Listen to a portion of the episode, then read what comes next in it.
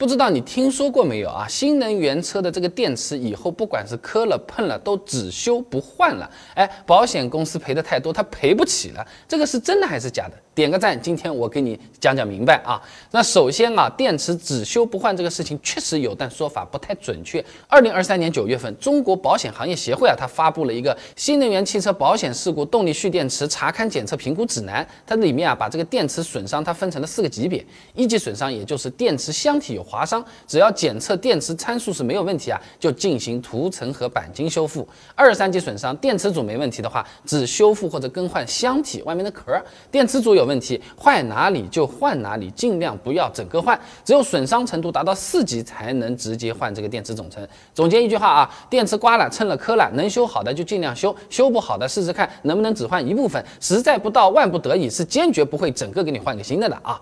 那为什么出台这么个标准呢？其实就是保险公司实在。是没办法了，这话到底怎么讲？以前电池托底了、变形了，去 4S 店很可能直接给你换了块新电池，最后算下来，这维修费价格相当夸张的。有报道的啊，一辆欧拉好猫不算太贵的车啊，底盘电池仓承载梁断裂，哎，4S 店检修之后要求更换整个电池包，维修费用你猜多少？九万三千块钱。这台车子本身才卖十到十四万啊，哎，只要你买了车损险，这九万三可是保险公司自掏腰包了。那这保险公司他不愿意的啊，那这么搞的话，保费怎么可能会赚得回来？赔得一塌糊涂了。所以说，专门出了这么一个指南，人家里面也说了，就是为了保险事故中作为损失评估依据的，以后都按照我们这个来了啊。